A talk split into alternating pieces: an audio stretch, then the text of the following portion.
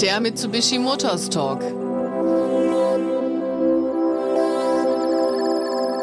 Auf eine kurze Audiofahrt mit Max Struckmeier, großer Mitsubishi-Fan und Oldtimer-Enthusiast. Das Warten hat ein Ende. Herzlich willkommen zu einer neuen Folge des Mitsubishi Motors Talk, in dem wir euch jeden Monat mit spannenden, aktuellen und gerne auch mal unerwarteten Themen aus der Welt der Automobile, dem Reisen, Lifestyle, aber natürlich auch dem Alltag versorgen.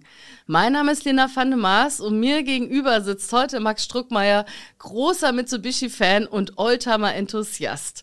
Freut mich riesig, dass wir dieses Gespräch führen, denn Heritage bzw. Tradition ist ja großes Thema im Hause Mitsubishi Motors Deutschland, aber auch Mitsubishi International natürlich. Und wer Fan dieser Marke ist, der wird abgeholt werden, denn wir sprechen heute wirklich über die Kultfahrzeuge, die es gibt in dieser Marke, über den Colt in all seinen Varianten, die er da so hat und, und, und. Aber wir starten direkt los, denn du bist ja wirklich so ein großer Mitsubishi-Fan, dass du genau der Richtige bist, um heute mit mir diesen Podcast zu bestreiten. Hallo. Hallo Lina, vielen Dank für die Einladung. Ich freue mich auch sehr, hier zu sein. Ja, wie du schon gesagt hast, bin ich sehr großer Mitsubishi Young und Oldtimer Fan und äh, Begründer einer Community, die heißt Mitsubishis Alte Diamanten. Ähm, da sind Leute aus allen deutschsprachigen Ländern vertreten. Wir organisieren Treffen, äh, helfen uns bei Ersatzteilen und ja, natürlich bei Fragen, die gestellt werden untereinander. Und ja, ich habe diese Gruppe ursprünglich mal gegründet und beschäftige mich in meiner Freizeit sehr viel mit Mitsubishi Young und Oldtimern. Unter anderem ähm, veranstalten wir über die Gruppe oder veranstalte ich einen Messestand auf der Retro Classics in Stuttgart, wo wir dann jedes Jahr schöne alte Mitsubishis ausstellen. Erzähl noch mal kurz ein bisschen was zu deiner Person. Wie alt bist du? Warum Mitsubishi? Wie bist du überhaupt dazu gekommen? Ja, ich bin 35 Jahre alt. Ähm, zu Mitsubishi gekommen. Dazu muss ich so ein klein bisschen einen Ausflug in meine Kindheit machen. Ähm, damals hatten wir tatsächlich relativ wenig Fernsehprogramme. Wir hatten zwar schon, waren ja schon die 90er Jahre, ich bin Baujahr 88 und äh, drei Fernsehkanäle war damals schon eher unüblich. Als Kind hat man natürlich dann alles verschlungen, was man nur sehen konnte auf Videokassette. Und meine Eltern hatten irgendwoher so eine Videokassette bekommen. Die können Zuhörer jetzt leider nicht sehen. Die habe ich hier mitgebracht. Und ich beschreibe sie mal ja. kurz. Also Videokassette kennt ja nun wirklich jedes Kind, weil spätestens, wenn Mama, Papa noch irgendwo einen im Regal liegen haben. Und normalerweise sind die ja sehr bunt, die Hüllen. Und diese hier, die ist jetzt so ein bisschen cremefarben in den klassischen Mitsubishi-Farben, also rot und schwarz noch. Und da steht einfach nur drauf Mitsubishi Space Wagon und dann halt die klassischen Diamanten, das Symbol, das war's dann auch schon. Genau, also dieses, ich sag mal, etwas äh, vergilbtere kommt natürlich auch einfach über die Jahre. Diese Kassette ist jetzt ähm, über 30 Jahre alt, wie gesagt, aus meiner Kindheit. Meine Eltern hatten die irgendwoher mitbe mitgebracht bekommen. Und ich glaube nicht, dass sie damals gewusst haben, was sie so anrichten. Ähm, letzten Endes war das nur einer der Bausteine, die mich zu Mitsubishi geführt haben. In meiner Kindheit war Mitsubishi sehr stark im Rallye-Sport vertreten. Wir denken da an Tommy McKinnon, der viermal hintereinander die World Rally Championship gewonnen hat aber auch zum Beispiel diese Auftritte von Mitsubishi-Fahrzeugen in Filmen, Jackie Chan-Filme, ähm, The Fast and the Furious oder in Videospielen wie in Gran Turismo. Also das waren einfach so Sachen, die mich dann geprägt haben. Und äh, irgendwann habe ich gemerkt, dass vor allem die Modelle aus den späten 70er und frühen 80er Jahren die sind, äh, die mich am meisten interessieren.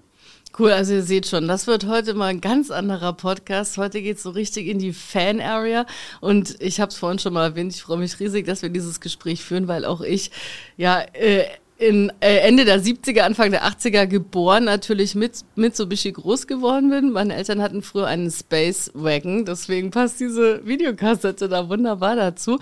Und bevor wir jetzt wirklich über diese vielen großartigen Modelle sprechen, die Historie sprechen, die tollen Menschen, die schon mit Mitsubishi auch einiges gewonnen haben. Mir fällt auch Jutta Kleinschmidt ein. Hier steht ja noch ihr altes Dakar-Fahrzeug, also da kommen wir bestimmt auch gleich noch drauf zu sprechen. Was ist denn jetzt auf dieser Videokassette zu sehen? Dass du als Kind damals gesagt hast, das ist meine Marke oder ich werde jetzt Fan davon? Also es ist ganz interessant, da ist eine Art Zaubershow drauf. Aus heutiger Sicht wirkt das natürlich, ich sag mal, so ein bisschen hemdsärmlich, weil man heute, ich sag mal, Videoeffekte über Computeranimationen gewohnt ist. Und das gab es damals natürlich in dieser Form noch nicht. Ähm, da schweben dann äh, einfach so Sitzreihen durch die Landschaft ohne Auto. Da sitzen dann Leute drauf und ähm, das äh, ja, das klappt dann immer um und da ist ein Magier, der den Zauberstab schwingt und dann wird ein Effekt eingeblendet und man sieht irgendwie ähm, eine neue, interessante Animation eines halben Autos, was immer durchfährt, kein ganzes Auto. Und das hat mich damals als Kind irgendwie fasziniert. Also Kinder sind natürlich auch für vieles zu begeistern. Also quasi die, der Vorreiter eines YouTube-Videos. Heute würde man halt irgendwie computeranimiert ein cooles Video hochladen und damals hat man sich da ein bisschen was äh, ausgedacht. Wahrscheinlich haben die das alles noch vor Greenscreen sehr aufwendig und teuer produziert, um dann eben Kassetten. Wahrscheinlich kamen die von irgendeinem Autohändler, oder? Ja, davon ist auszugehen. Also es gab das zu sehr vielen Modellen vorstellen und für all die Zuhörer, die äh, jetzt Interesse an sowas haben, man findet auf YouTube einige davon digitalisiert zu vielen verschiedenen Modellen mit unterschiedlicher Laufzeit. Findet man dich auch auf YouTube? Man findet mich nicht auf YouTube. Ähm, ich bin aber recht aktiv auf Facebook, ähm, eben im Bereich von Mitsubishis Alte Diamanten, das dort jetzt auch als äh, Facebook-Gruppe vertreten ist. Und dort spielt sich eigentlich die hauptsächliche Aktivität unserer Community ab. Okay, also die Videokassette hat dich verzaubert, die Marke hat dich verzaubert. Wir merken gerade schon, du hast sehr viel Insiderwissen. Das heißt, du hast dann wirklich mit sehr jungen Jahren auch angefangen, dich intensiv mit der Marke zu beschäftigen. Seid ihr denn auch Mitsubishi gefahren in der Familie oder fährst du heute ein?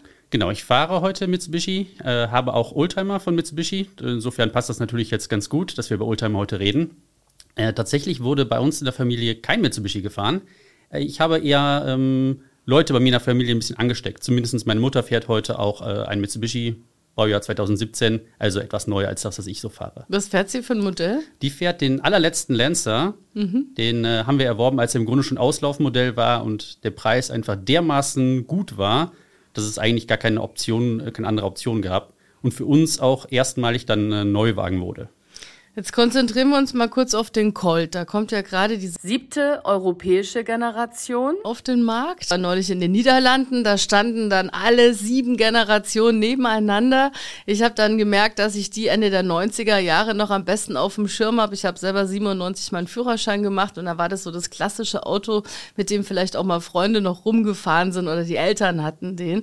Und ich finde das natürlich immer schön, wenn ein Auto so lange auf der Straße bleibt und so viele Fans hat und, und so viele Kunden auch hat, die dieses Fahrzeug immer wieder kaufen wollen und dann auch langlebig fahren wollen. In welchem Jahr ist denn der erste Colt auf den Markt gekommen? Ja, da muss ich ein bisschen ausholen. Und zwar war das ursprünglich so, dass bei Mitsubishi alle LKW, die haben ja damals, äh, es war damals eine große Firma, die haben LKW und PKW hergestellt. Heutzutage sind das getrennte Firmen. Alle LKW wurden als Fuso bezeichnet und alle PKW ab 1962 ähm, wurden dann als Colt bezeichnet. Zunächst mal hat man das dann so kombiniert, Colt und danach dann die Anzahl Hubraum, also das heißt Colt 600, Colt 1000, Colt 1500. Und ab 1969 gab es dann die erste größere Änderung. Da hat man das dann mit eigenen ständigen Namen kombiniert. Und zwar mit dem Galant als erstes. Also das Modell, was doch sehr lange lief und das ja dann auch zu einem der Modelle gehörte, mit dem Mitsubishi 1977 hier auf den Markt gekommen ist. Und diese Bezeichnung Colt Galant ab 1969 hat sich dann bis etwa 1976 gehalten und direkt zu, zu Marktstart in Deutschland hat man im Grunde diese Doppelbezeichnung Colt Lancer, Colt Celeste, Colt Galant fallen gelassen, sodass die deutschen Kunden im Grunde immer nur die Bezeichnung Galant, Lancer oder Celeste kennengelernt haben. Das heißt, hier in Deutschland kennen wir Colt wirklich nur als Bezeichnung für einen Kleinwagen, der in Japan aber ja Mirage geheißen hat und nicht Colt. Jetzt kommen aber die Leute ganz schön durcheinander, ne? Das und ist vielleicht ein bisschen kompliziert. Wann war denn der erste Colt dann auf Deutschlands Straßen unterwegs letztendlich? Ja, das erste Modell namens Colt in Deutschland war besagter Kleinwagen, den es ab 1978 zu kaufen gab und ähm, den es äh, als Drei- und Fünftürer damals zu kaufen gab. Was ist denn deine Lieblingsgeneration vielleicht auch beim Colt? Beziehungsweise vielleicht steigen wir auch mal direkt in die Sondermodelle ein, um uns dann so aus den 70ern dann ins Jahr 2023 vorzuarbeiten. Ja, ich würde zunächst mal gerne auf deine Frage eingehen, was meine Lieblingsgeneration vom Colt ist. Die erste Generation Colt, die hier in Deutschland 1978 auf den Markt kamen. Dazu muss man sagen, das Modell hieß in Europa Colt oder heißt in Europa Colt. In Japan wurde das Modell aber unter Bezeichnung Mirage verkauft. Dieses allererste Modell, das ist mein Lieblingsmodell. Und zwar aus dem Grund, dass es zunächst einmal äußerst äh, hübsch designt ist. Es hat sogar ähm, im, zur Einführung einen Publikumsdesignpreis gewonnen auf dem Genfer Autosalon. Und es hat äh, die Besonderheit, und das ist eine der Besonderheiten, die es danach eigentlich nie wieder gab, die sogenannte Spurt- und Sparschaltung gab es bei diesem Auto. Also es gab die Möglichkeit, dieses Auto mit einem Getriebe zu kaufen und hatte, man hatte damals schon acht Gänge, um möglichst ökonomisch zu fahren. Es gab dieses Modell auch äh, tatsächlich mit Turbolader, das heißt für die damalige Zeit war das eine ziemliche Rennsemmel. Und ja, diese ganzen Eigenschaften zusammen das Ganze natürlich bezahlbar. Bezahlbarer Kleinwagen, der noch außergewöhnlich war. Das macht äh, dieses Auto und diese Generation für mich zu meiner favorisierten Generation. Aber ich muss dazu natürlich auch sagen, das fällt natürlich genau in die Zeit rein, späte 70er, frühe 80er Jahre, die mich am meisten äh, bei Mitsubishi-Fahrzeugen begeistert. Genau, also da bist du dann natürlich als Kind auf der Straße gelaufen hast dann die Generation noch rumstehen und auch rumfahren sehen, plus die Generation danach dann. Und ich habe hier mal runtergeschrieben die einzelnen Bezeichnungen dieser Colt-Generation. Also 1978 kam der Colt A150 raus, dann 1984 der Colt C10, 1988 der Colt C50, 1992 Colt CA0, 1996 Colt CJ0 und 2004 der Colt Z30. Das ist das bekannteste oder meistverkaufteste Modell. Weißt du, was diese ganzen Kürzeln bedeuten? Fangen wir mal einfach an und nehmen einfach den ähm, Colt CJ0 zum Beispiel. Also bei Mitsubishi ist es so, dass diese Bezeichnungen, die Null am Ende, ist im Grunde eine Art Platzhalter. Also wenn wir vom Colt CJ0 sprechen, sprechen wir zum Beispiel vom Colt CJ1A, vom Colt CJ2A und diese Zahlen dahinter sind jeweils Motorisierungen zugeordnet. Also der CJ1A hat eine andere Motorisierung als der CJ2A und so weiter und so fort. Und das gibt's eigentlich bei allen Mitsubishi-Modellen ähnlich, dass man dann ähm, zunächst mal ein äh, Kürzel schreibt und danach eine Zahl. Diese Zahl ist ein Platzhalter, also die, die Null ist ein Platzhalter für die eigentliche Zahl, die die Motorisierung angibt. Mhm. Wieder was dazugelernt, siehst du? Weil es, jeder Hersteller hat ja seine Kürzel. Ne? Wir wollen natürlich jetzt nicht zur Konkurrenz rüberschielen, aber da fall, fallen einem auch immer sofort Zahlen und Buchstaben ein, je nachdem, wo man da so hinguckt. Und äh, mir war das gar nicht so bewusst, dass Mitsubishi eben auch diese Tradition hat, dass jedes Fahrzeug mit so einem Kürzel dazukommt. Sollen wir denn jetzt mal direkt zum Z30 rübergehen? Also ja, wirklich zum gerne. bekanntesten und meistverkauften Colt? Genau, das ist natürlich jetzt... Äh ich sag mal, für meine Verhältnisse relativ modern, ähm, weil ich mich, wie gesagt, mit noch wesentlich älteren Modellen beschäftige. Aber ähm, ich habe natürlich ein bisschen Recherche nochmal betrieben zu unserem Podcast hier. Ich kenne mich zwar mit alten Mitsubishis aus, aber trotzdem lerne ich jeden Tag tatsächlich dazu. Und ähm, ja, bei der Recherche jedenfalls habe ich so ein bisschen geschaut, was macht den Z30, also die zuletzt verkaufte Generation, eigentlich aus. Und ähm, interessant ist, dass die dort einige Merkmale wieder aufgreifen, die es ursprünglich beim Colt gab und die dann zwischenzeitlich nicht mehr angeboten wurden. Zum Beispiel die ersten zwei Colt-Generationen, also der A150 und der C10, die gab es in, in drei Türen und in fünf Türen. Also ich rechne jetzt jedes Mal die Heckklappe mit als Tür. Mhm. Und danach, also vom Colt C50 über den Colt CA0 bis zum Colt CJ0, gab es nur drei Türen. Und beim Colt Z30 hatte man erstmals die Möglichkeit, wieder das Fahrzeug mit drei oder mit fünf Türen zu ordern. Und das war nicht, ist nicht die einzige Geschichte, wo sie ähm, Tradition wieder aufgegriffen haben. Heute geht es ja in diesem Podcast auch viel um Tradition. Mhm. Auch der Turbomotor, da hatte ich ja eben schon drüber gesprochen, den gab es im A150 und auch in der zweiten Generation im, äh, im C10. Der wurde dann auch bei der Generation Z30 wieder aufgegriffen. Da gab es dann äh, den Colt CZT und später den Colt Rally Art. Und das ist natürlich ganz interessant für alle unsere Zuhörer, die so ein bisschen sportlicher unterwegs sind. Ja, Rallye Art, da sind meine Augen gerade ganz groß geworden. Gibt es auch viele, die noch äh, Rallye Art hinten auf ihrem Auto stehen haben, einfach weil sie Fans davon waren. Da sind wir dann natürlich wieder bei Mitsubishi Evo irgendwann. Der gehört natürlich auch zum Rallye-Sport dazu, ist dann nicht wegzudenken in all seinen Generationen, die es da so gab. Ja, wie gesagt, das ist ein äh, Auto, was mit einem Turbolader ausgestattet ist und Rallye Art steht für sportliches Fahren, steht für Motorsport und das wollte man da im Grunde wieder mit aufgreifen.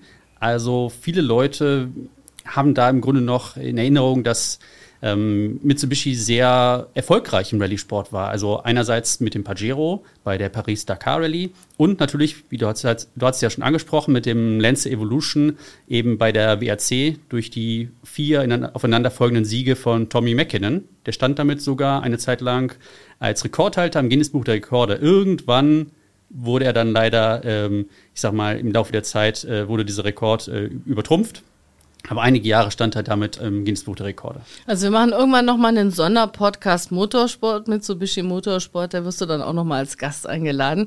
Vielleicht können wir da ja auch Jutta Kleinschmidt nochmal dazu gewinnen. Würde mich riesig freuen. Mich würde es auch riesig freuen. Jetzt bleiben wir mal kurz bei den Straßenfahrzeugen noch, die es aber eben dann auch in diesen Sonder- oder ähm, ja, Tuning-Modelle kann man gar nicht sagen, sondern so wie heute halt Performance-Pakete angeboten wurden, war das damals auch schon der Vorgänger eines Performance-Paketes letztendlich richtig? Ja, das kann man so sagen. Aber tatsächlich im Grunde ja schon mit dem ersten Colt, mit dem A150. Das äh, war schon so eine richtige Rennsemmel mit diesem Turbolader. Und Rally Art wurde ja jetzt nicht erst in den 90er Jahren, wo die ihre größten Siege feierten, mit dem Lancer Evolution gegründet, sondern bereits in den 80er Jahren. Äh, Andrew Cohen ist da zu nennen, der Gründer von Rally Art, der das in Großbritannien gegründet hat und die Japaner im Grunde davon auch überzeugt hat, diese Motorsportaktivitäten, die es schon seit den 70er Jahren gab, oder vielleicht sogar schon seit den 60ern noch weiter auszubauen. Und Rally Art war damit äußerst erfolgreich.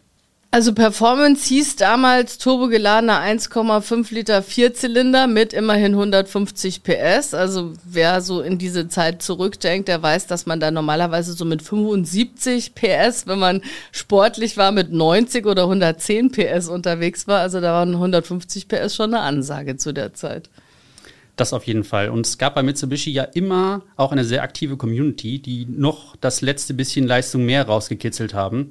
Das ist bis heute im Grunde so. Also wem das nicht ausgereicht hat, der hat entsprechend da selbst Hand angelegt und noch mehr Leistung rausgekitzelt. Womit wir dann auch wieder bei Mitsubishi Evo sind, der dann natürlich wieder die Endstufe erreicht hat, weil der einfach so viel im Motorsport eingesetzt wurde, ne? Genau. Als Rennlimousine dann letztendlich.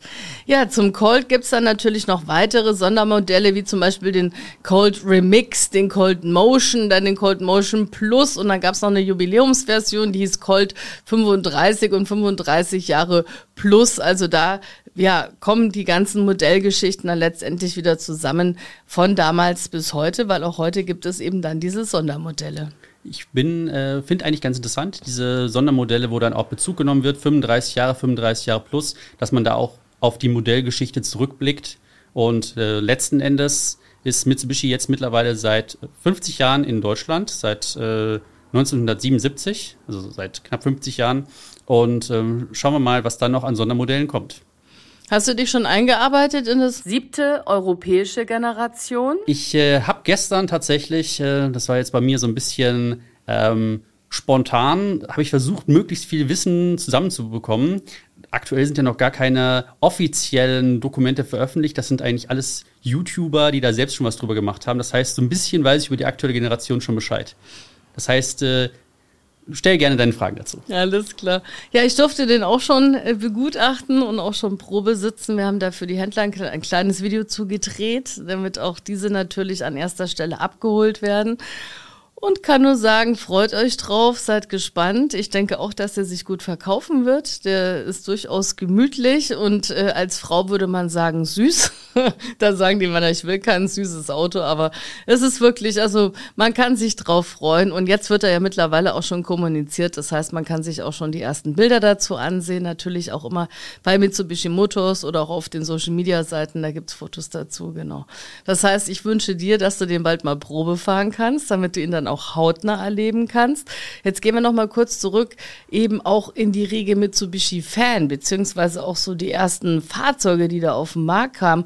Wenn du jetzt mit den wirklich eingefleischten Mitsubishi-Fans dich triffst und siehst, was ist denn da so der allgemeine Tenor? Gibt es da irgendein Fahrzeug von Mitsubishi, das wirklich das Lieblingsmodell von allen Fans ist? Ich glaube, dass die Geschmäcker da einfach zu unterschiedlich sind. Aber es ist schon so, dass die Tendenzen, ähm, das merkt man auch bei den Wertzuwächsen, ganz klar auf diese turboaufgeladenen alten Fahrzeuge gehen. Also wie zum Beispiel den Starion oder auch von äh, vielen alteingesessenen Fans Starion genannten Sportwagen. Das ist dann die schwäbische Version. Der Starion. Genau. Der ist genau. super. Aber es sagen wirklich viele Leute, die, Okay. ich sag mal, ein bisschen älteres Semester sind Mitsubishi-Fans und die sagen alle Starion. Mhm. Ich äh, hebe mich da vielleicht so ein bisschen ab, indem ich Starion sage. Aber jeder weiß, was gemeint ist. Mhm. Und das war eigentlich so der erste rein rassige Sportwagen von Mitsubishi. Es gab zwar schon vorher den Celeste in Deutschland zu kaufen, aber mit nur um die 100 PS in der maximalen Ausbaustufe äh, spielte der natürlich in einer ganz anderen Liga als der turboaufgeladene Starion, der zunächst mal 170 und später 180 PS leistete. Und dann gab es ihn noch mit einem ganz anderen äh, Motor mit dann allerdings wieder 150 PS. Ja, wenn wir heute schon über die komplette Produktpalette sprechen, dann fallen mir noch mehr Modelle ein, die es auch in mehreren Generationen gab. Zum Beispiel der L200, das ist ja der Pickup von Mitsubishi.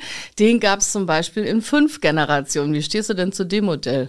Ja, der L200 war eigentlich immer schon ein Nischenmodell, aber ein sehr erfolgreiches Nischenmodell. Also wurde zum Beispiel ähm, zum Abtransport von Baumstämmen benutzt oder für die Feuerwehr, also ein richtiges Arbeitstier. Und in Deutschland wurde er ab 1993 angeboten, das war jetzt hier schon die zweite Generation.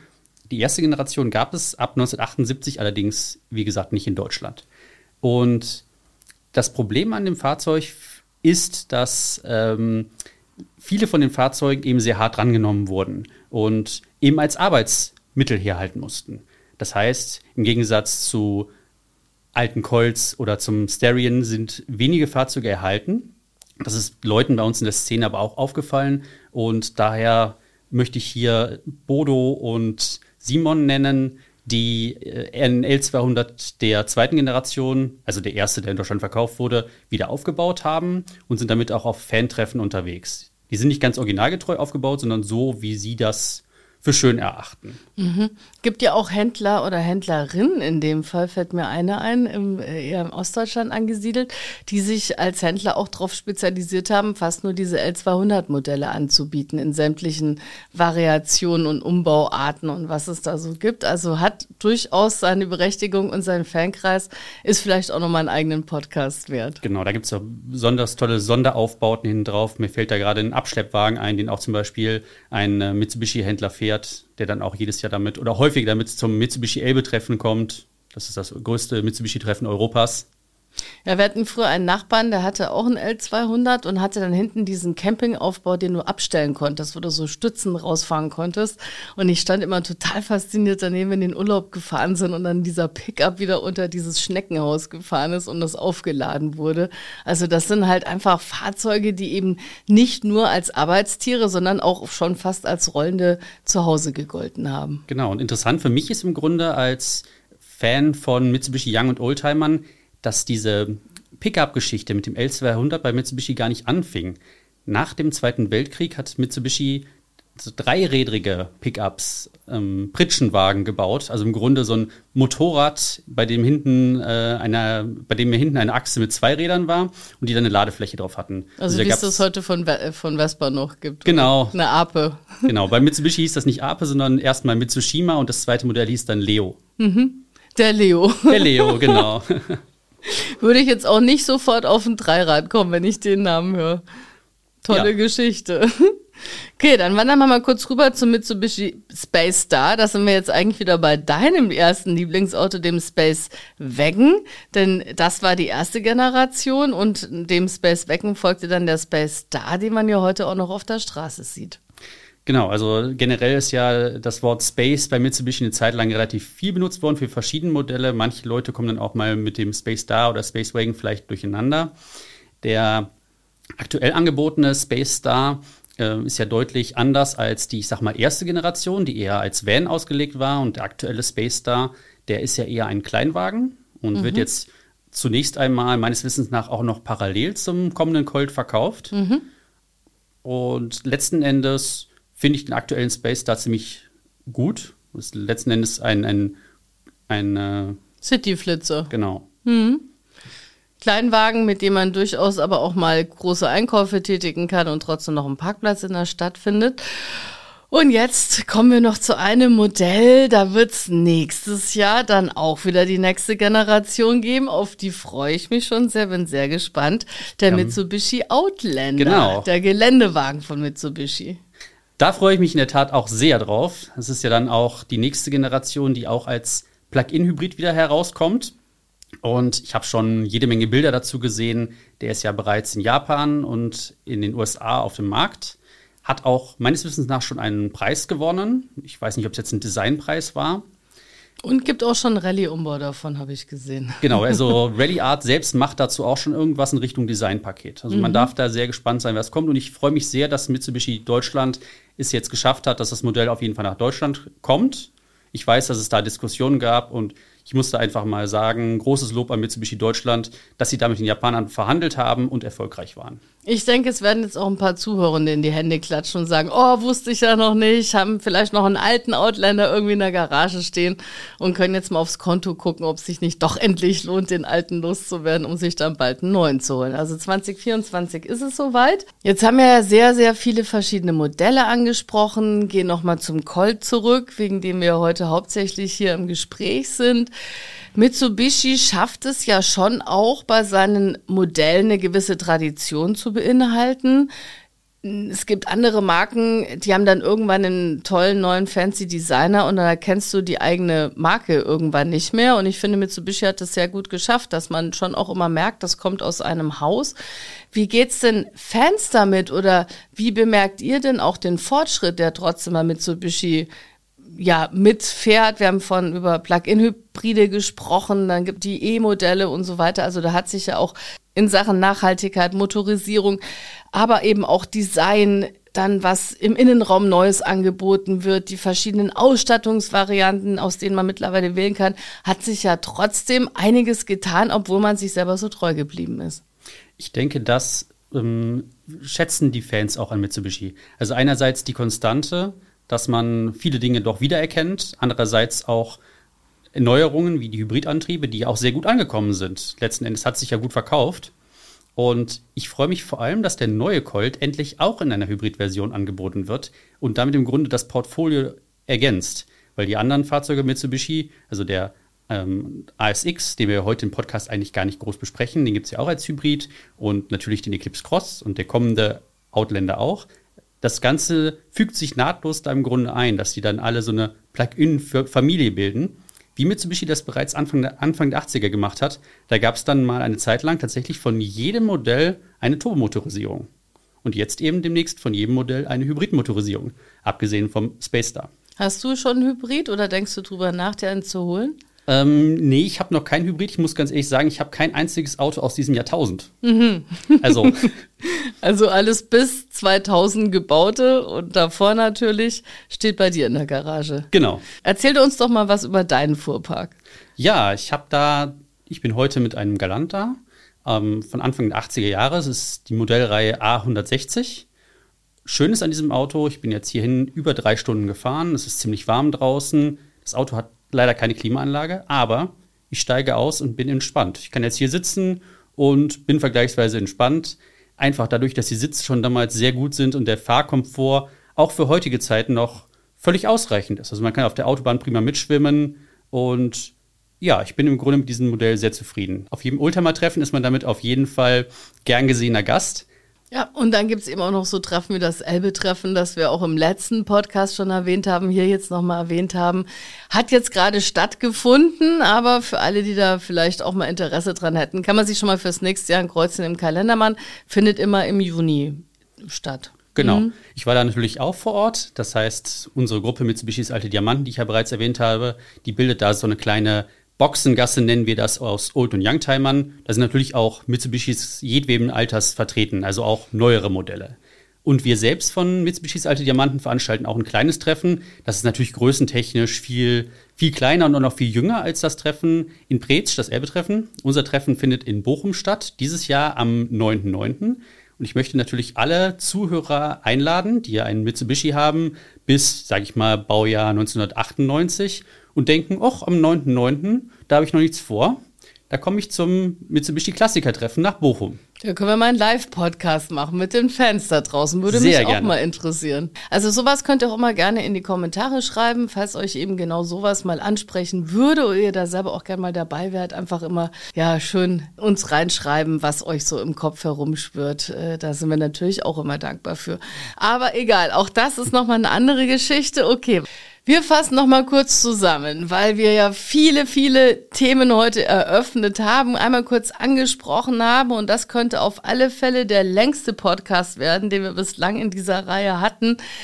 Die alten Colt, dann generell der ganze Kultstatus, den es rund um das Thema Mitsubishi gibt, mit seinen vielen Modellen, mit seinen vielen Generationen, die es eben bis hin in den Motorsport geschafft haben, erfolgreich, die vielen Straßenmodelle, die heute immer noch viele Fans haben, die immer noch in vielen Garagen parken. Und diese Fans treffen sich dann eben wieder bei zum Beispiel Elbe-Treffen oder auch in deinem Club, um dann gemeinsam diese Leidenschaft weiter feiern zu können, bis hin zu den vielen neuen Modellen, die es jetzt auf der Straße hat, die jetzt gerade rausgekommen sind, wie zum Beispiel der neue Colt, der ASX, der Spaster, den es schon ein bisschen länger gibt, der Outlander, den es jetzt bald geben wird, dann noch den Eclipse Cross und so weiter und so fort. Also da ist ja wirklich eine Riesenpalette unterwegs. Schauen wir mal, ob wir uns in zehn Jahren vielleicht wiedersehen und welches von den heutigen Fahrzeugen, also dem Colt rechne ich da gute Chancen zu, vielleicht in zehn Jahren dann auch schon wieder dabei sind, neues Kultfahrzeug zu werden und in den Garagen landen dann für die Ewigkeit. Weil letztendlich geht es ja bei einem Auto nicht nur darum, von A nach B zu kommen, sondern eben dieses rollende Zuhause zu haben, diese Gemeinschaft zu haben und auch gemeinschaftlich Fan von einer Marke sein zu können. Das macht das Leben natürlich schon auch nochmal besonders. Ja, vielen Dank, Lina, dass ich hier sein durfte. Es hat wirklich Spaß gemacht und ich hoffe, dass das nicht das letzte Mal war und dass wir uns vielleicht nochmal wiedersehen, wieder hören werden. Bis bald. Bis bald.